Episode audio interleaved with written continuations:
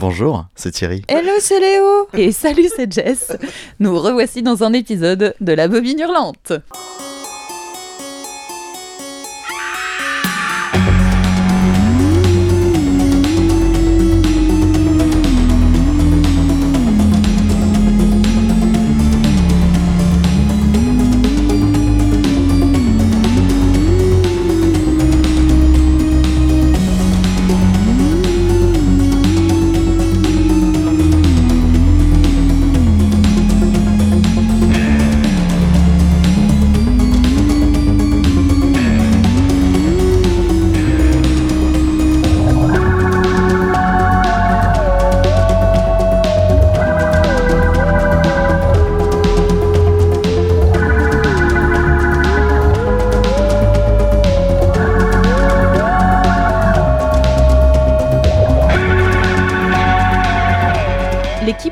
Bobine se doit de vous prévenir que cet épisode n'a absolument pas été préparé. Du tout. Rien. On n'a pas bossé. Enfin, je n'ai pas bossé. Ne sachant pas par où commencer, voici donc un épisode consacré au premier long métrage de nos réalisateurs, nos petits Frenchies. Et voilà. J'ai rien à dire, c'est comme ça.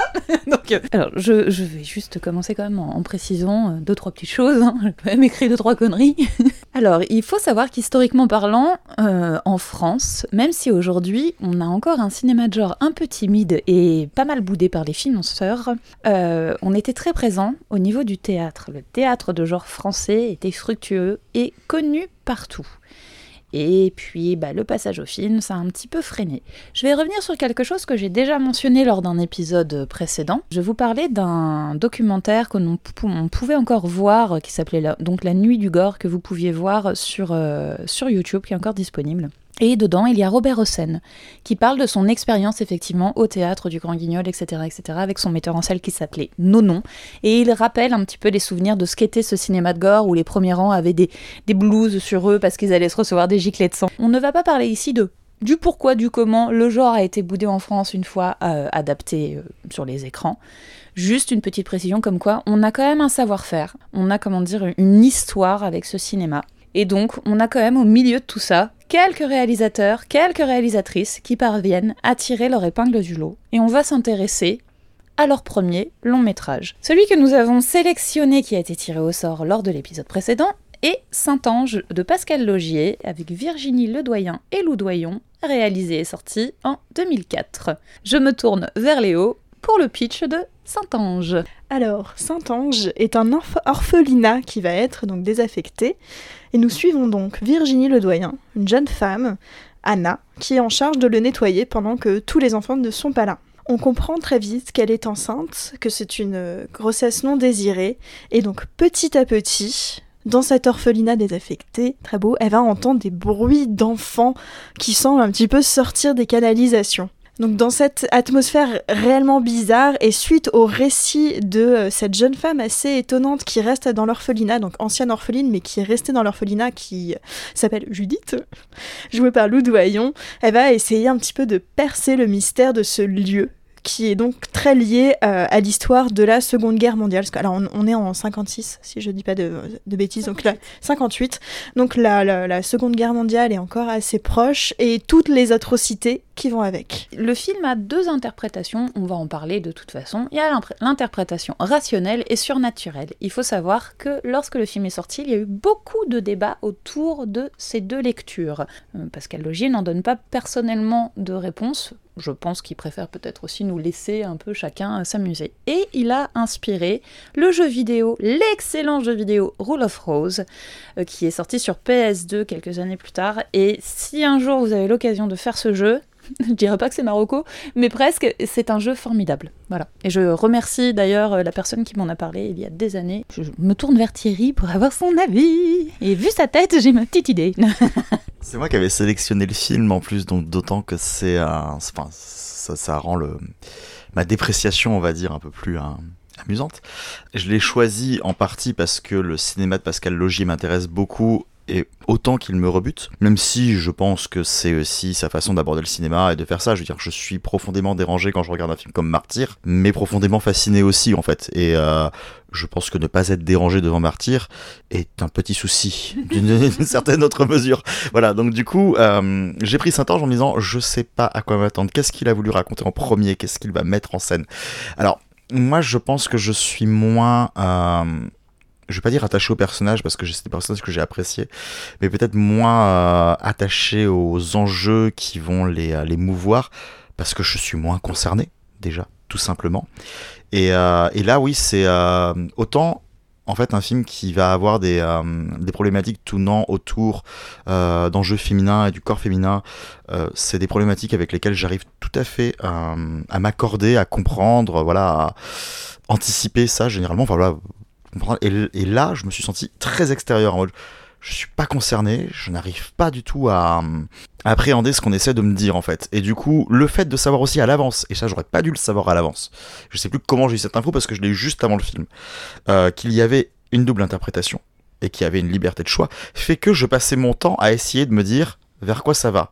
À essayer de me dire après chaque séquence, voyons voir le côté fantastique, voyons voir le côté réaliste. Et du coup, ça a aussi, je pense, altéré mon visionnage, plutôt que de me laisser porter par euh, moi, qu'est-ce que je découvre, qu'est-ce que je ressens, comment est-ce que j'anticipe tout ça.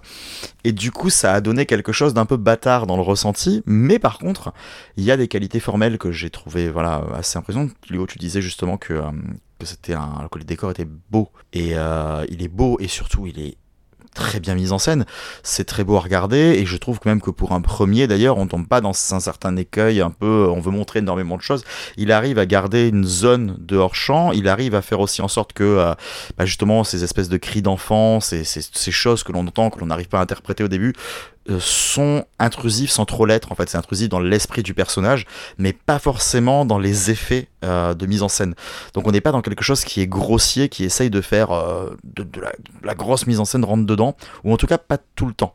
Et euh, du coup là-dessus je trouve qu'il y a un petit charme qui se dégage même si j'ai peiné à passer au-delà de ça et à euh, entrer dans, dans ce que le métrage voulait hein, développer avant de parler du film en tant que tel, j'aimerais juste. Alors, pour chacun des films de notre corpus, j'ai essayé de regarder quelles étaient les boîtes de production derrière, et je me suis dit qu'après tout, pour un premier film de genre français, c'était assez intéressant de voir comment possiblement ça avait été euh, construit, financé, mis en place. Pour euh, Saint-Ange, on a déjà en premier Castelfilm Romagna, qui est une boîte roumaine, mais qui est très portée sur l'international. Par exemple, ils ont aussi coproduit The Nun, euh, l'international, mais plutôt de genre aussi. Et en fait, je pense qu'ils ont pu l'avoir parce que la troisième actrice, donc on a bien sûr Loudoyon, Virginie Loudoyen, mais il y a aussi cette espèce de femme qui est, euh, qui est un petit peu les. Euh, comment on pourrait dire, la, la, enfin celle, celle qui est là, la gouvernante en chef, on va dire, qui est une actrice roumaine. Et donc je pense que ça leur a permis d'avoir ces financements roumains ça n'a pas dû être si évident que ça. Et du coup, c'est assez souvent le cas dans les films de genre français, les coproductions internationales sont un petit peu obligatoires, entre guillemets. On retrouve ensuite Esquad, que vous connaissez peut-être parce qu'ils sont notamment la boîte de prod des Tuches, mais pas que, parce que en termes d'historique, c'est surtout anciennement Canal Plus Écriture, qui est donc la boîte de Richard Grandpierre et Nicolas Boukrieff, avec du coup très axé genre, euh, qui ont notamment produit euh, certains des films de Gaspard Noé, certains des films de Boukrieff, etc. Donc ça fait patage dans le, dans le paysage, mais donc également France 3 Cinéma et H Factory, dont je n'ai rien trouvé comme information. Je sais pas si euh, vous connaissez pas. Non. Donc voilà, pour le petit point production, on arrête ici. Alors au niveau du film, je trouve que c'est un film très riche pour un premier film en termes à la fois d'écriture, à la fois de mise en scène et à la fois de photographie, de choix de casting.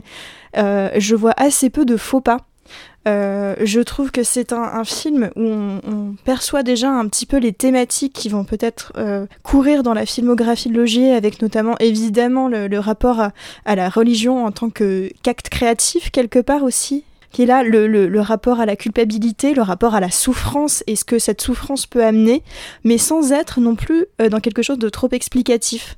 Euh, c'est un film qui dit énormément de choses avec des, des, motifs récurrents qui reviennent. Alors par exemple, je pense notamment au motif de l'eau, le fait que les, les fantômes des enfants, ou non, ou pas fantômes, euh, soient euh, à travers des canalisations, ça n'a rien à voir. Il y a, y a, beaucoup de motifs gothiques dans ce film sans être dans un espèce de gothique un petit peu facile et trop visuellement... Euh, euh, ostentatoire. Donc c'est très subtil et très beau. D'ailleurs, le choix de Loudoyon fonctionne très bien. Avec, elle, est, elle est toujours habillée avec ses longues tenues blanches, un petit peu donc, tenue de, de, de, nuit, mais avec ces espèces de cols qui font très, euh, très victorien, euh, qui fonctionnent parfaitement bien. Je trouve que le, d'ailleurs le rapport entre les deux actrices principales, Virginie Ledoyen et, Lou Doyen, fonctionne parfaitement bien parce que Virginie Ledoyen a un jeu qui est très naturaliste, qui est parfait pour euh, représenter cette espèce de un peu fausse ingénue qui est là avec une raison sans qu'on sache exactement. Il y a peut-être d'ailleurs d'autres raisons, il y a des indices qui laissent penser qu'elle a peut-être été d'ailleurs dans Saint-Ange avant de revenir ici. Euh, et au contraire, Loudoyan, quelque chose de beaucoup plus euh, euh, expressionniste et, et beaucoup plus classique pour un film sur fantastique. Le, rapport aussi à la, culpabilité et notamment au crime de guerre. Et ce qui est assez génial, c'est qu'on ne sait jamais exactement ce qui s'est passé on ne saura jamais dans, dans, dans Saint-Ange. Et c'est c'est ouais, un film qui m'a laissé sans voix. Alors c'était la deuxième fois que je le voyais. Et la première fois, euh, on, laisse, on est un peu subjugué par euh, ce côté fantastique. Il y a des scènes qui font assez peur, je trouve. Personnellement, je trouve que la première scène est assez flippante. Et tant qu'on sait pas exactement. Enfin, toutes les scènes qui se passent dans la salle de bain sont assez flippantes d'ailleurs. Et euh, la deuxième fois, on voit un petit peu mieux toutes ces possibilités de double interprétation. Et non, ouais, c'est. C'est alors. ouais, je sais pas quoi dire de plus. C'est vraiment un, un film qui, que j'ai envie de re-regarder en, une autre fois pour mieux analyser, mieux comprendre ce qui s'est dit, ce qui s'est passé. Bref, euh, enfin, une petite pépite. Eh bien, euh... désolé Thierry, là je rejoins un peu plus Léo. Alors du coup, moi c'est pareil, c'est la deuxième fois que, que je vois le film. Euh, la première fois, je pense que je me suis beaucoup concentrée sur le fait que c'était un peu un film, entre guillemets, de maison hantée, ce qui est, qui est mon sujet euh, préféré. Et je l'ai vu je crois, après avoir vu euh, Martyr, où j'ai eu très envie de découvrir ce qu'avait pu euh, avoir déjà fait en fait euh, Pascal Logier, effectivement, je trouve qu'on voit déjà certains, certains thèmes qui sont très présents chez lui, notamment cette espèce de frontière mince entre réalité et, euh, et fiction, transfiguration, j'ai envie de dire. D'où le côté religieux aussi dont tu parlais, qui est quand même très très présent. Et en fait, ce que je trouve très fort avec ce film, effectivement, comme tu dis, c'est en plus très maîtrisé pour un, premier film, euh, la photo, euh, l'écriture, tout ça. C'est quand même assez, assez formidable. Les deux actrices fonctionnent à merveille. Ce que je trouve assez génial, c'est que effectivement, alors je comprends par contre Thierry que ça t'est perdu de savoir juste avant qu'il pouvait y cette double lecture, parce que du coup, tu dû être un petit peu tout le temps entre attends, je prends quel, euh, je prends quel choix, je prends quel angle? Surtout que j'ai l'impression que il joue avec nous, avec ces deux actrices, parce que pour moi, Virginie Ledoyen, Anna a tendance à représenter le concret, a tendance à représenter en fait euh, l'interprétation, euh, on va dire euh, réelle, avec son vécu, son objectif, pourquoi elle est là, le fait qu'elle ait une grossesse non désirée, qu'elle a beaucoup de mal à accepter.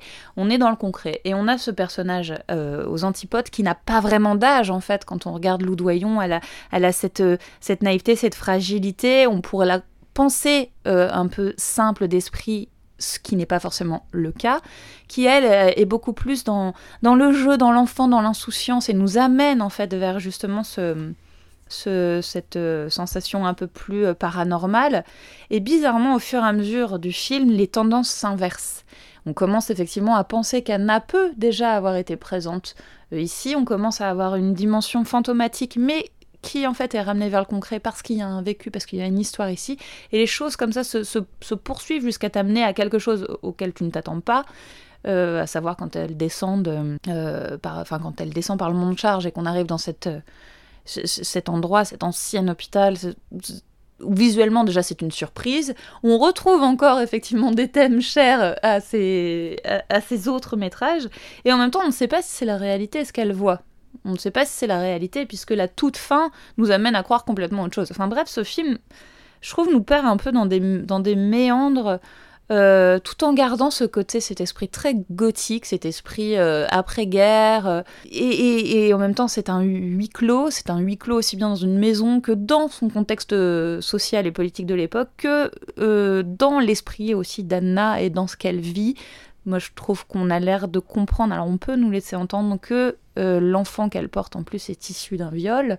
Du coup, j'ai vraiment cette sensation euh, de, de, comme tu disais, Léo, qu'on nous montre beaucoup, beaucoup de choses et que pour un premier film, ben, c'est quand même ultra riche, ultra complexe. Après, euh, je, je, comprends qu'on n'aime pas, qu'on n'apprécie pas plus que ça, et qu'en plus, oui, tu te sois retrouvé aussi un peu perdu entre ces deux, ces deux lectures possibles du film. Donc après, euh, Saint-Ange, nous allons euh, aller vers un autre Frenchie, encore un homme, et oui.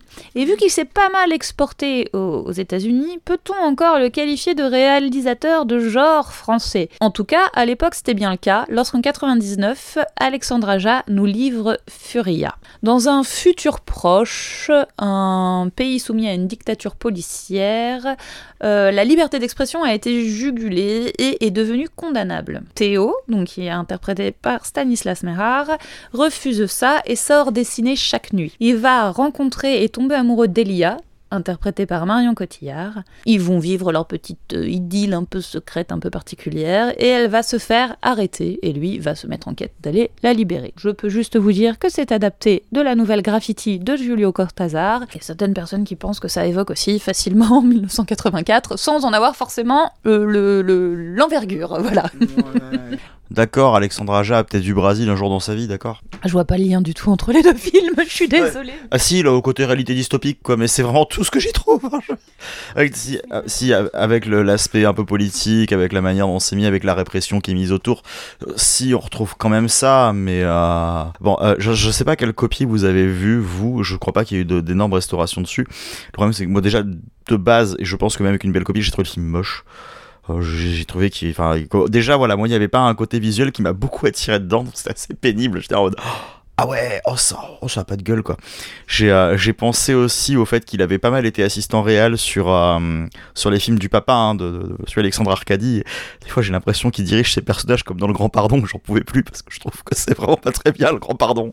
Et euh, il y, a- il y a ce côté direction d'acteur très franchouillard dans un truc où il, il veut essayer d'apporter de l'ASF. Le personnage principal ressemble à Frédéric Dianfétal, du coup c'est insupportable à regarder. Mais une fois que tu arrives à passer ça, tu te dis qu'est-ce que tu veux me proposer? Et je trouve que là où il se plante vraiment pour moi, euh, son vrai véritable défaut, je trouve que pour un premier, il a essayé de mettre trop de choses en place en fait. Je trouve que le film se veut faussement complexe et essaye de mettre plein de pistes, veut te dire, il, il passe son temps à hurler qu'il a un univers monstrueux et que passer ses murs, il a plein de choses à proposer. Sauf que bah, il a pas le budget, il a pas les ambitions et c'est oui, c'est trop ambitieux à mettre en place en fait ce qu'il essaye de faire. Donc quand il essaye de le faire, il est pas rodé, il a pas, il a pas l'expérience, il a pas tout ça, et euh, d'une expérience qu'il va d'ailleurs acquérir en faisant des films, je trouve, beaucoup plus simples et efficaces par la suite. Où je trouve qu'il trouve sa voie dans des films qui sont moins des espèces d'intrigues à tiroirs dans lesquelles on te fait croire que chaque tiroir va être une foisonnance d'idées. Et là, tout sur le papier passe son temps à te dire qu'il y a énormément de choses autour.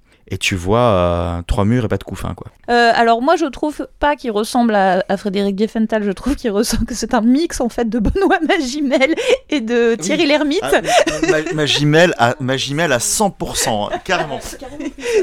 J'ai trouvé et du coup ça m'a beaucoup perturbé. C'est j'ai dit Ah, il ressemble, il ressemble pas. En même temps j'ai l'impression de l'avoir déjà vu, mais je l'ai vu où ce gars-là? Enfin, je- Et euh, par contre le truc auquel je, je- je te rejoins complètement, c'est que hum, le film est peut-être trop complexe pour Aja. D'ailleurs effectivement par la suite il fera des films. Il va trouver sa patte et il fera des films beaucoup euh, droit au boutiste, j'ai envie de dire, qui sont pas forcément bien compliqués et, euh, et qui fonctionnent. Bon, voilà, après, hein, chacun, euh, chacun Confère notre hors-série sur Oxygène, quoi. oui, oui, bah, qui pourtant est certainement un des plus complexes qu'il a pu faire en l'occurrence, quoi. Mais, euh, est très imbriquée, quoi. oui. Après, euh, après, moi, ce film-là, euh, j'ai vraiment, enfin, j'ai vraiment été dans l'ennui. Aja, je, je, je, suis pas, euh, je suis pas ni fan ni pas fan en fait. Euh, euh, je- j'aime bien ces films, je vais le voir parce que je, respecte quand même vachement son travail, mais après, euh, je sais que voilà, ça reste quelque chose de plutôt tourné simple et efficace. Et là, en l'occurrence, j'ai pas du tout eu l'impression de voir euh, un film d'Alexandre Aja. Alors c'est pas grave, hein, pourquoi pas En même temps, euh, très franchement, mais du coup, quand je vois ce, film-là, j'ai pas l'impression que c'est du même réalisateur et que c'est ce réalisateur en devenir qui m'a livré en fait ce film. Et au-delà des problèmes de des problèmes de moyens évidents et de l'ambition qui qui est juste dite mais qui n'est pas montrée, donc euh, du coup, bah, il n'y a pas forcément de réponse euh, à nos questions. Il y a plein de choses qui ne vont pas dans l'écriture, dans le pourquoi du comment, dans...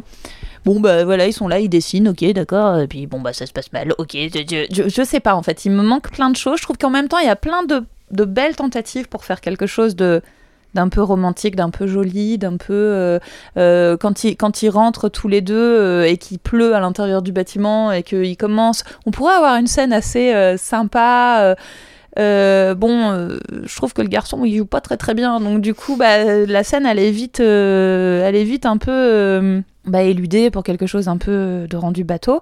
Euh, Marion Cotillard, je trouve que ça, ça lui va, elle le fait, il n'y a pas de... Je vais être gentille pour une fois avec elle, voilà. Et, euh, mais euh, je sais pas, en fait, il y a quelque chose... Je pense sincèrement, je... c'est une nouvelle à la base qu'il a adaptée, et je pense que peut-être un format court métrage aurait pu, en tout cas, plus correspondre à ce qu'il veut montrer, ou alors vraiment une grosse écriture avec un vrai huis clos et juste où on raconte ce qui se passe à l'extérieur sans forcément le montrer. Enfin, je sais pas, il y a quelque chose de dissonant qui, qui fait que je, n'aime pas du tout, en fait, ce que j'ai vu et que, et que je me suis fait chier. je suis désolée. Ouais Non, déjà, petit point euh, boîte de prod. Euh, la boîte principale, c'est Alexandre Film, la boîte du père. Et euh, sinon, il a quand même eu France 2 et Studio Canal. Donc euh, j'ai pas réussi à trouver le budget de base, mais je pense pas qu'il soit si dégueulasse que ça pour mm. un film, un premier film de genre, à mon avis. Euh, que, je vous rejoins assez de manière générale. je trouve qu'en termes d'ambiance, c'est pas dégueulasse. Il y a quelques bonnes idées, il y a ça et là des trucs qui pourraient fonctionner. Sauf qu'en fait, il n'y a pas de contenu. En fait, il a voulu faire 1984, mais sans aller jusqu'au bout des choses.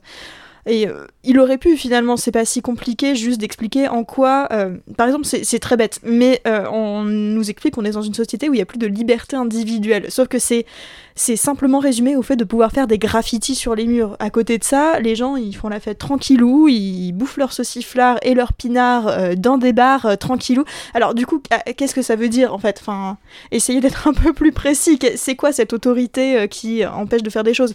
Ce qui fonctionne dans 1984, c'est que c'est très précisément décrit et ça fonctionne très bien. Là, juste en fait, euh, on sait pas. Enfin, du coup, ça paraît très creux, très vide pour pas grand chose. Je trouve que l'acteur aussi a, le charisme d'une huître. on est d'accord. Marion Cotillard, bon, c'est sympathique, mais c'est vrai que c'est toujours un petit peu difficile de faire des films de science-fiction français. On sait jamais euh, quel est le type de jeu qu'on attend des acteurs. Du coup, c'est toujours un peu, un peu touchy. Donc oui, euh, c'est toujours un peu bizarre. Voilà, bon, c'est passable. Euh, j'ai préféré d'autres de ces films, bien évidemment. Mais tu vois, enfin, je me permets, je, refais un, un rebond, c'est que même sans, enfin, du coup, le budget, on sait pas forcément tout ça et tout, mais du coup, je me dis, pour évoquer vraiment tout ce qu'il y a à l'extérieur, sans forcément le montrer, si t'as pas forcément les moyens et tout, t'as moyen de le narrer différemment. Je pense notamment à un film que j'adore, qui est Le baiser de la femme araignée, euh, avec Raoul Julia et William Hurt. Ils sont en prison, et il va être capable de te dépeindre toute une vie, toute une histoire, sans forcément t'emmener systématiquement en dehors de la prison, justement, et de leurs pièces.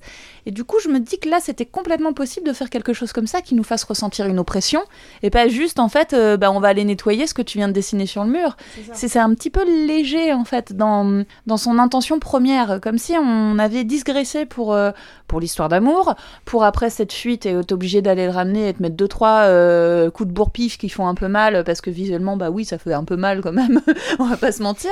Je ressens pas ce qu'on ce qu'on aime logiquement dans une dystopie, euh, ce qui est appréciable, c'est justement ce, fait que ça change un tout petit peu de notre réalité et que généralement ça change pour quelque chose de beaucoup plus désagréable, qui enlève certaines de nos libertés ou qui, euh, euh, enfin, qui en tout cas nous mettent d'office un sentiment de malaise. Là, Mon- perso, je ne l'ai pas du tout ressenti, en fait. J'ai pas du tout ressenti ça et j'ai pas du tout ressenti le, le- la dystopie, l'interdiction et l'oppression qu'il pouvait y avoir derrière. Comme tu dis, Léo, ils sont en train de faire la bamboche, euh, ils vivent leur vie, ils font quand même des compètes de cafards, Oui, voilà, exactement. de scarabées, pardon, de scarabées.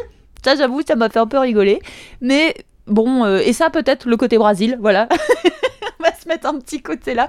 Mais j'ai pas. euh, pas voilà quoi. Ouais, ouais, ouais. ouais. Bah, en fait, si tu veux, t'as fait un. Oh, c'est pas gentil. T'as plus l'impression qu'il s'inspire de 1984 le film que de 1984 le livre. C'est pas faux. Non, Le film n'est pas atroce, juste- mais c'est pas, c'est loin du livre, ouais. C'est- il était très épuré quoi. Mais euh, en fait c'est vrai que euh, ce qui manque, bah, c'est con dans la narration visuelle, dans ce que par exemple on, on fait on fait allusion à à ces scènes de fête où les mecs ils vivent tranquillement. On, on sait que c'est interdit, mais on n'a pas la notion d'interdit en fait. On- n'a pas l'impression que les mecs sont en train de jouer leur vie et qu'ils se disent à n'importe quel moment on a euh, un flic qui va débarquer et qui va tous nous défoncer si nous voit en train de faire ça. Pas ça. Justement, je sais pas si c'est si interdit que ça, parce que le frère, il est censé être flic, et il passe tranquille euh, pendant la soirée, et il fait danser machin truc, là, donc... euh, euh, je sais pas, hein, ça a pas l'air d'être si interdit que ça, le fait de faire des, des soirées, apparemment. Ou alors c'est parce que justement il fait partie de la famille, donc ils ont un passe-droit. Enfin, on n'en sait rien. En tout cas, c'est pas très bien amené, quoi. Bah, si, si, si la règle c'était euh, aucune liberté sauf les beuveries, dites-le. Oui, parce qu'au pire, on, ça, on s'en accommode. hein, je veux dire. euh. Mais du coup, tu vois, pour revenir en fait à l'angle euh, de l'émission, vu que là on était en train justement de, de, de, de réfléchir à la carrière de ces, euh, de ces réalisateurs et réalisatrices par le prisme de leur premier film, c'est vrai que et même moi, enfin inconsciemment, euh, Furia, je l'ai totalement occulté de ma tête. hein, je l'ai découvert là, alors que j'avais vu euh, bah, l'intégralité des films d'Aja. Et c'est vrai que quand on C'est vrai qu'on a tendance à se dire que c'est haute tension, ce le, premier, ouais. C'est exactement ce que j'allais dire en fait. Si on prend un contenu matriciel en se disant c'est quand même le truc où il expérimente, où il va être un peu maladroit, mais où on va voir sa thématique se, se discerner, bah, son premier film c'est Haute Tension.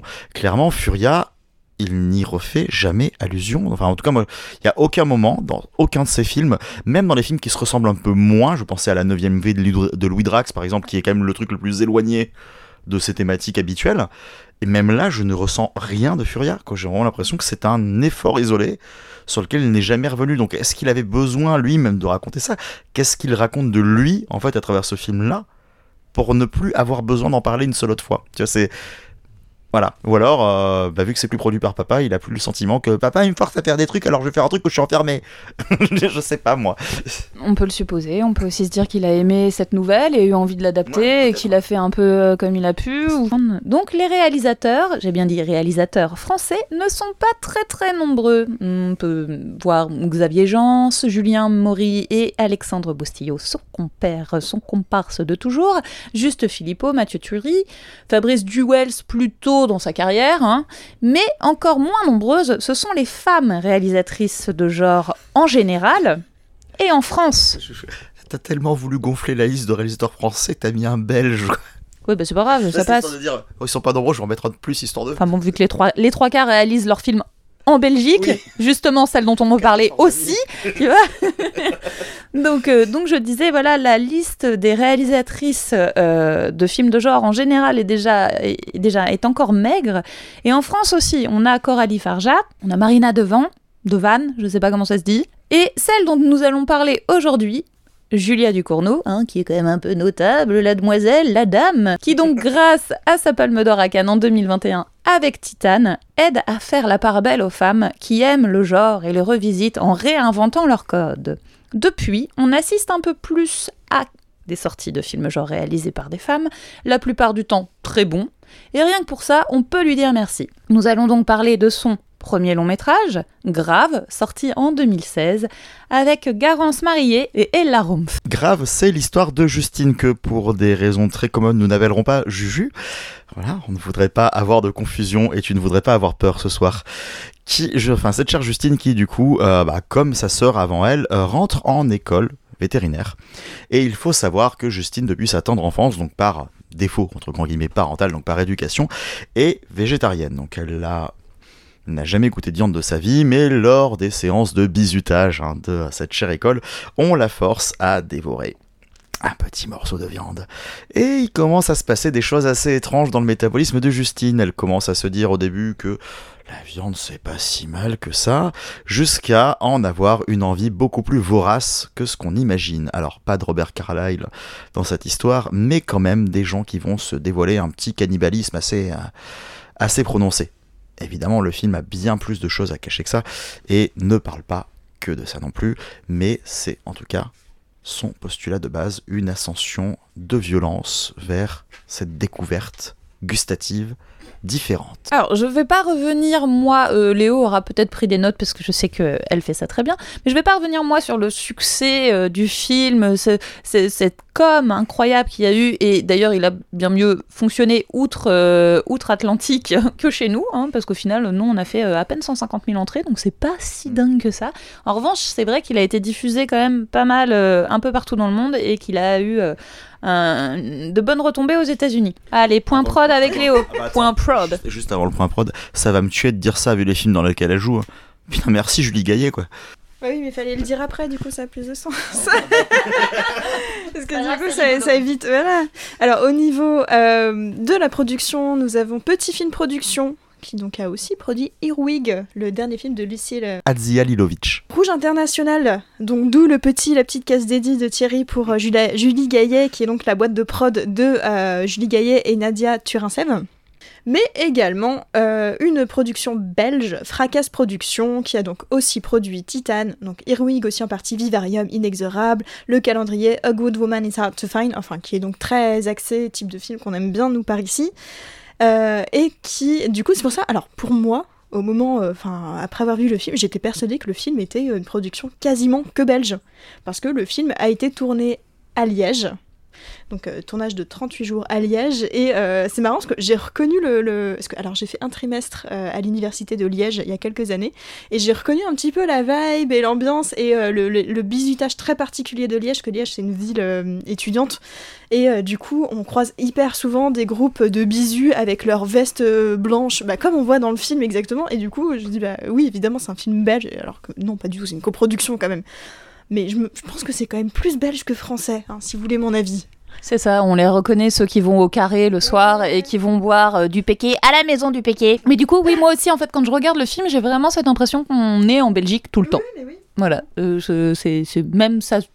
Enfin, c'est quand on connaît un petit peu, enfin, un peu la Belgique, je trouve qu'on retrouve effectivement de toute façon quelque chose qui est assez propre euh, aux universités, en tout cas là-bas. Oui, c'est ça, exactement. En plus, à la façon de concevoir les étudiants, ce côté euh, vraiment, euh, bah, limite à l'anglo-saxonne pratiquement, vraiment euh, petit microcosme. Alors qu'on n'a pas vraiment ça à Paris, je trouve. hein. Ils sont plus euh, dans la vie même de Paris, il y a moins de trucs prévus pour eux, enfin bref. Après, il y a aussi autre chose qui peut, euh, de toute façon, laisser penser que euh, on est en Belgique. C'est aussi que Justine a 16 ans et que elle ne fait pas de prépa. Elle rentre directement en école vétérinaire et c'est par la Belgique la plupart du temps, quand il y a des ratages de prépa ou autre, qu'on finit par aller faire ses études véto en Belgique. Voilà. Notamment à son jeune âge, même si c'est une étudiante prometteuse manifestement. Va-t-on parler du film ou alors est-ce qu'on part directement faire une visite euh, en Belgique Des migraines de gueule de bois fantôme qui reviennent. Je crois que j'en ai pris des belles là-bas aussi. On aime bien la Belgique pour l'alcool. Alors, qui va en parler en premier? J'ai été un petit peu déçue par Grave.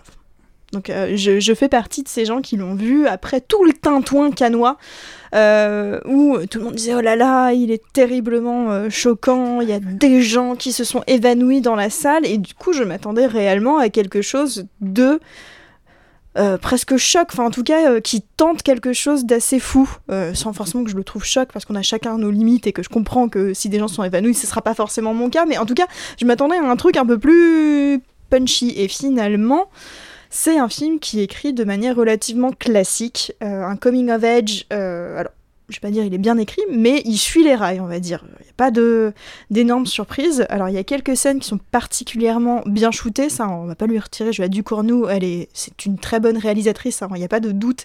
Et euh, Titan l'a confirmé, et je trouve Titan bien plus intéressant sur tellement d'aspects, mais ce n'est pas le sujet de, de- d'aujourd'hui. Euh, disons que euh, grave, c'est balisé quoi. On sent que euh, quand même c'est un premier euh, de sortie d'école et qu'elle a quand même essayé de garder les codes, ce qui est pas forcément une mauvaise chose. Du coup, je pense que ça le rend plus accessible pour des gens qui n'ont pas forcément l'habitude de voir des films plus expérimentaux ou plus plus étrange, plus bizarre, parce que ça reste relativement peu bizarre, on va dire. Euh, moi, ce qui m'embête le plus, euh, c'est Garance Marillier. Euh, J'ai fini par le comprendre au second visionnage. Alors, au premier visionnage, j'étais pas forcément capable d'expliquer ce qui me décevait le plus finalement dans ce film. Mais après avoir vu d'autres performances de l'actrice que j'ai trouvé à chaque fois vraiment pas bonnes, pardon. Euh, Madame Claude.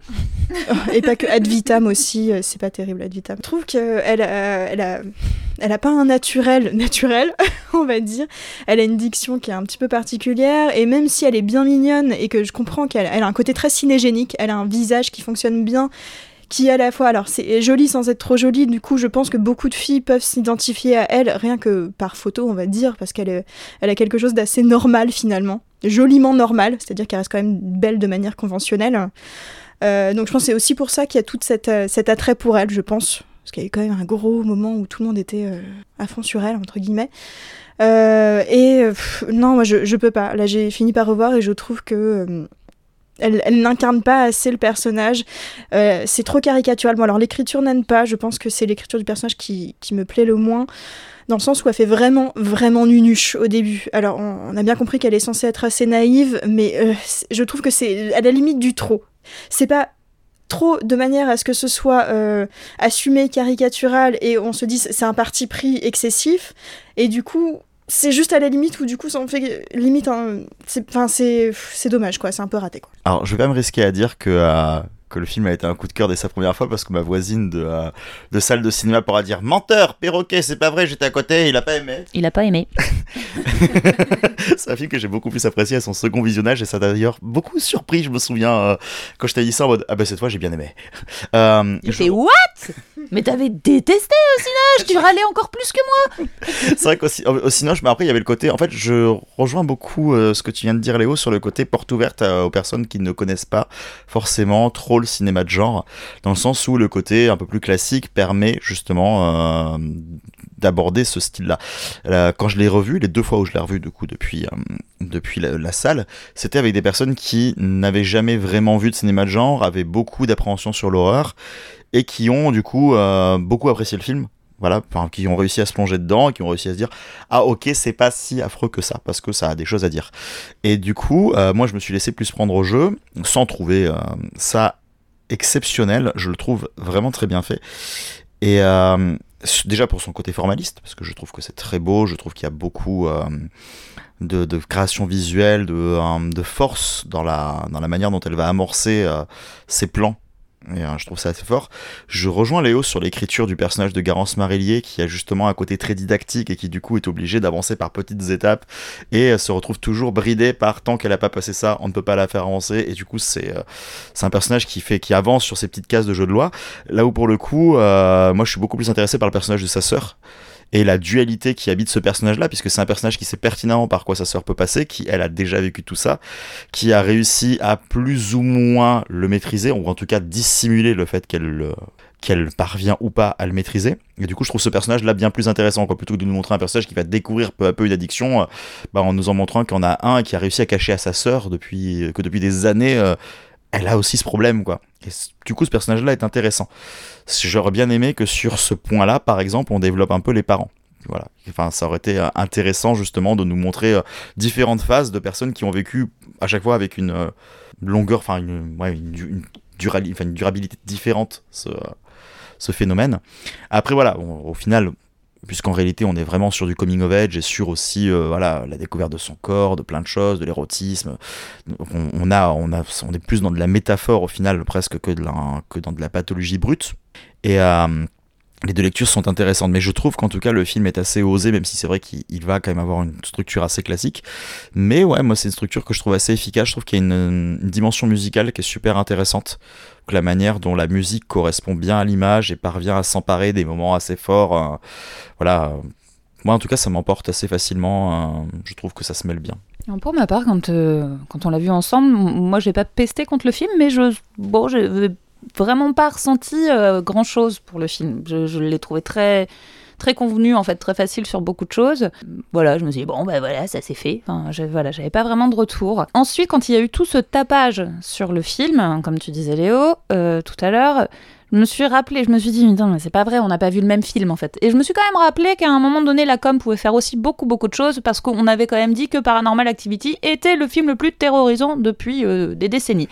Or, je pense que cette communication-là n'a pour moi euh, de vérité que ce qu'on a dit des Razorhead de David Lynch. Voilà.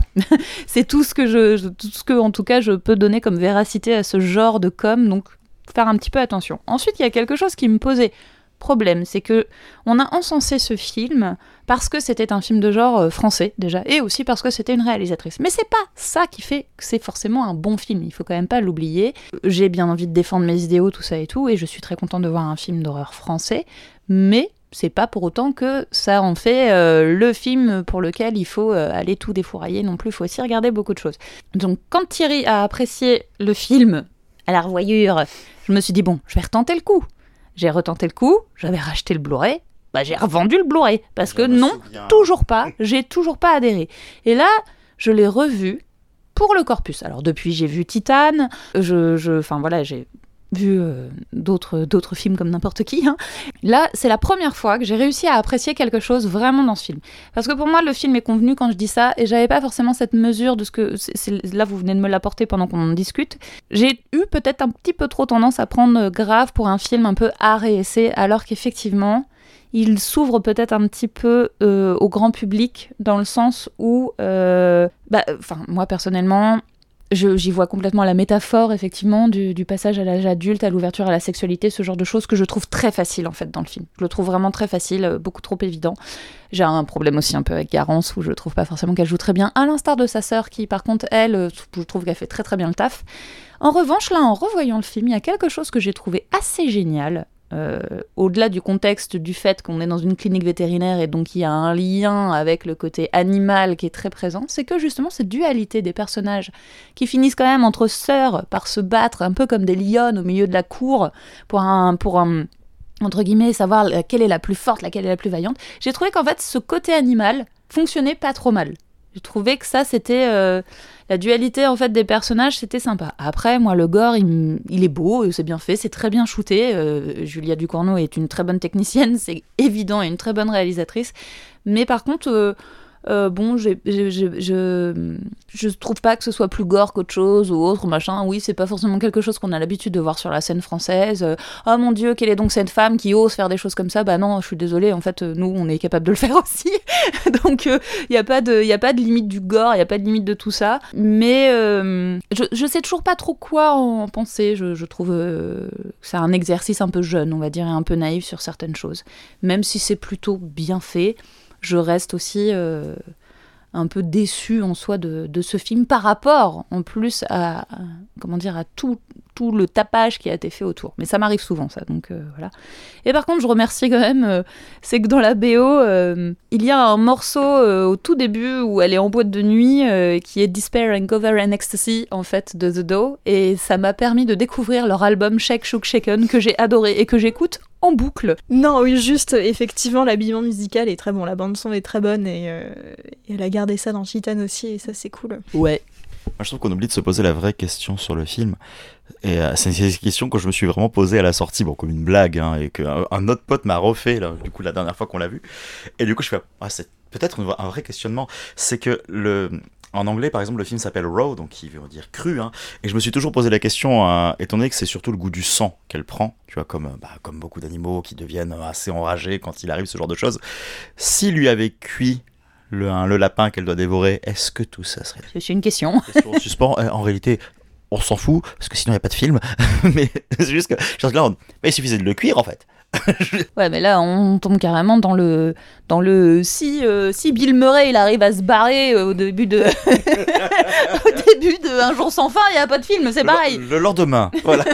Ça n'a plus de sens. Enfin, en tout cas, en espérant que cela réveille le cinéma de genre, car n'oublions pas que nous sommes les descendants d'un théâtre très sanglant, reconnu partout, et que les femmes du monde entier puissent davantage lancer leurs projets. Est-ce que parmi les films euh, les, les réalisateurs de genre français, vous avez euh, un film, euh, que ce soit réalisé par une femme française ou par un homme français, de genre que, que, que vous aimez, que vous voulez saluer au passage, sans que ce soit une roco, juste le saluer. Récemment, euh, un film que j'ai découvert euh, à la dernière euh, des, euh, du PIF, euh, Innocence de Lucille euh, Je, je- non mais je, je choisis de me mettre en difficulté avec cette réalisatrice que j'ai trouvé vraiment passionnant. Euh, c'est une, une- un petit bijou visuellement, c'est c'est beau, euh, ça dit beaucoup, mais à chaque fois par la métaphore et l'allégorie euh, sur le- la position des femmes et le, le- un petit peu le comment dire comment les femmes sont voilà les comment les femmes sont éduquées pour la- par, par la société et ce qu'on attend d'elles,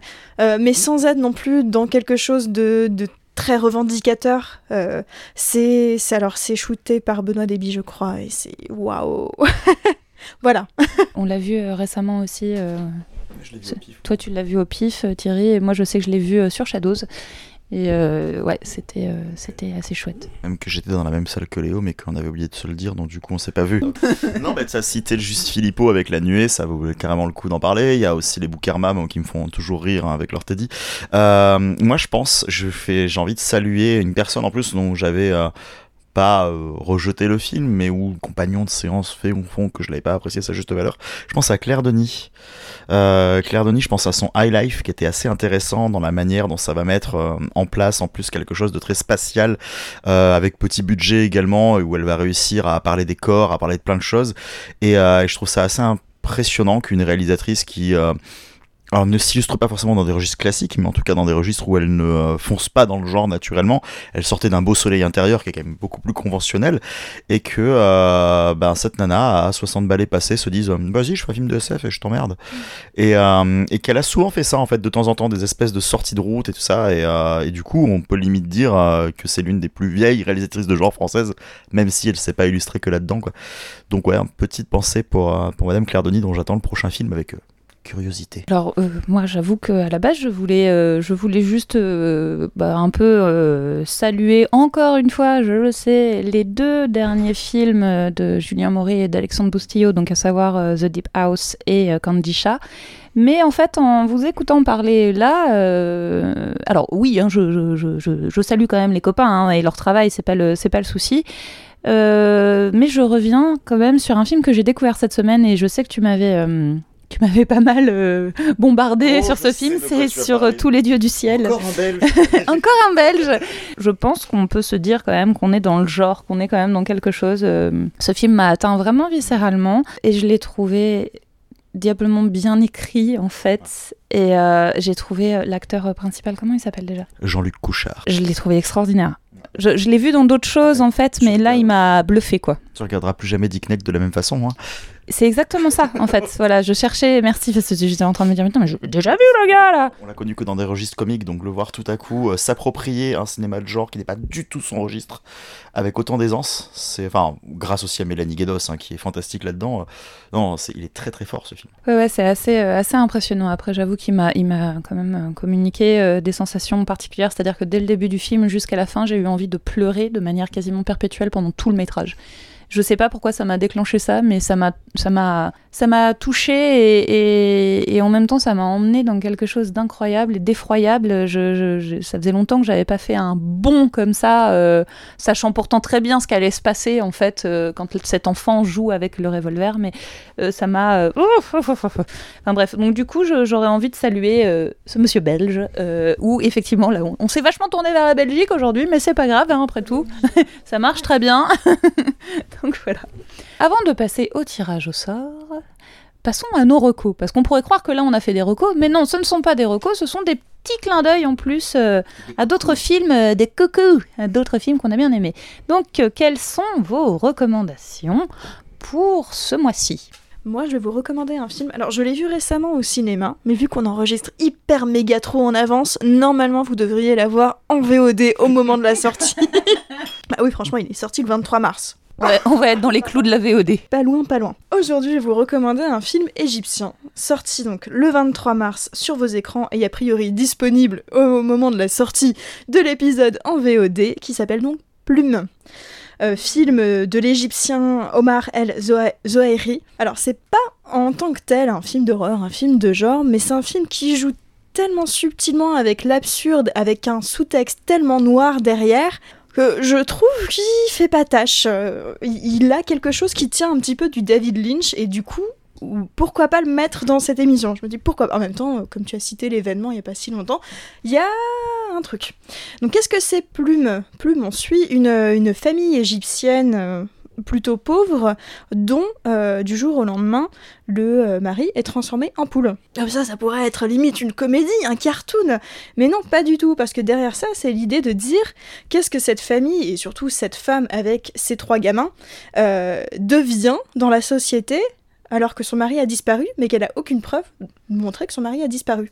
Donc il y a quelque chose de, très euh, critique euh, de la société patriarcale, critique de cette société qui n'aide pas euh, en cas de problème, en cas de pépin, et avec des scènes qui sont très absurdes et, et tétanisantes quelque part, avec donc des décors qui ont quelque chose alors c'est pas vraiment réaliste, mais c'est un peu réaliste, du coup il y a un espèce de décalage et, qui euh, font de ce film quelque chose de passionnant, réellement. Et eh ben moi qui, voulais te demander ce que ça donnait, voilà, comme ça je le sais, et waouh, super résumé, j'adore.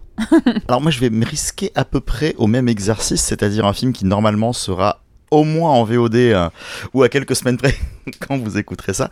Alors c'est un film qui a fait un petit peu parler de lui, il a fait quelques petits festivals, c'est un réalisateur que l'on connaît, dont on a parlé, nous d'ailleurs, dans un précédent épisode, et c'est, je préviens à l'avance, quelque chose de pas si exceptionnel, mais que j'apprécie pour cette thématique, c'est la Abuela de Paco Plaza, donc euh, nous pouvons appeler en français Mamie. Voilà, donc euh, l'histoire de Susana, qui est un mannequin espagnol qui est établi euh, à Paris et qui est très proche de sa grand-mère, hein, la seule famille euh, qu'elle a, et en gros sa grand-mère qui est victime d'un bel accident vasculaire cérébral, hein, et euh, dont on annonce que à partir de maintenant, elle va être totalement dépendante, la grand-mère. Donc du coup, Susanna revient dans la maison familiale, euh, enfin dans la maison, enfin dans l'appartement de mamie, et se rend compte qu'il y a des choses un petit peu étranges qui se passent. Euh, donc cette femme qu'elle voit là, cette grand-mère qu'elle a tant aimée, qui ne parvient plus à s'exprimer, a des espèces de sursauts où elle se lève et elle parle dans le vide sans qu'on ne sache vraiment ce qui se passe. Il y a des moments où elle s'interroge voilà sur ce qui se passe et elle commence à se rappeler de certains souvenirs où sa grand-mère faisait peut-être des rites bizarres. et il faut avouer que certaines scènes que nous avons vues en introduction du film ne laissent que très peu de doutes quant à ce qui peut se passer. Et en fait, pourquoi j'ai euh, envie de parler de ce film? Parce que c'est une thématique que je trouve très intéressante, que le genre s'est un petit peu approprié. Parce qu'il y a deux mois, je vous ai aussi conseillé Vortex, qui parle aussi d'une chose similaire. Parce que l'année dernière, ou il y a peut-être un an et demi maintenant, on avait une passion, y a tous les trois, je pense, pour Relique c'est euh, les films qui parlent de la fin de vie, de l'appréhension face à la mort et de comment aborder ce sujet. En fait, où là on a un double point de vue, on a celui de Susanna, mais on nous donne aussi donc le point de vue de la grand-mère par le prisme à ce moment-là plus horrifique, plus sensationnel, plus fantastique. Et euh, même si euh, le film part dans quelque chose d'un petit peu plus sensationnaliste, ose aborder, je trouve, ce genre de choses. Comment s'occuper de nos aînés, comment faire quelque chose, et pas juste le côté, bon, on vient, on s'en occupe, ou on vient, on les met en maison, mais vraiment le, la, le, ça parle de cette espèce de, temps d'adaptation, de temps du je dois m'en occuper ou je ne peux plus le faire. Et euh, généralement, la réponse est donnée immédiatement dans les films. Et là, le fait que bah, je trouve qu'à des intervalles assez proches, des films osent aborder ces thématiques et que le genre se l'approprie pour en faire quelque chose d'horrifique, mais dans le sens où euh, c'est la peur du réel en fait, et la peur de choses que l'on doit affronter, je trouve ça très intéressant. Donc même si je ne trouve pas le film parfait, et que je vous conseille largement plus de regarder Relique, euh, que j'aime énormément, bah, c'est un film très intéressant et euh, qui peut valoir son petit coup d'œil. Alors moi pour le coup je vais rester dans le français et je vais partir dans les livres. Je vais vous recommander euh, Complot de Nicolas Beuglé. C'est une suite indirecte de son best-seller qui s'appelle Le Cri qui était sorti quelques années auparavant. Je dis une suite indirecte parce qu'en fait ce sont deux enquêtes totalement différentes, mais on retrouve les mêmes personnages, à savoir l'enquêtrice norvégienne, l'inspectrice pardon norvégienne euh, Sarah Geringen et son compagnon donc Christopher, euh, et tous les deux en fait, euh, alors là on peut pas vraiment dire tous les deux quoi que ce soit, elle en fait va être amenée par par les, forces spéciales norvégiennes euh, à aller enquêter sur le meurtre de leur première ministre. Meurtre qui semble au début ritualiste, sauf que ça va les mener beaucoup plus loin et comme, comme dans le premier film, aller à des révélations qui vont au-delà euh, de notre euh, origine même.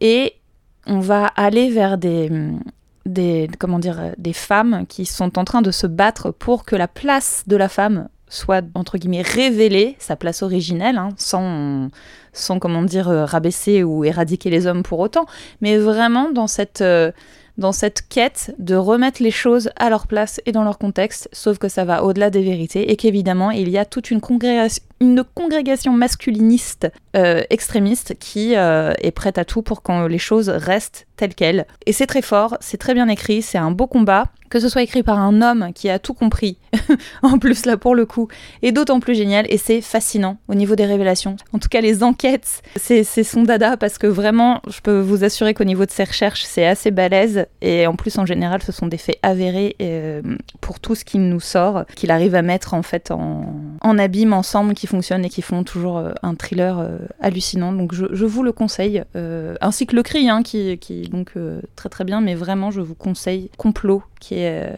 qui est fort et qui touche des sujets euh, un peu plus sensibles encore pour moi. Nous allons donc passer au tirage au sort.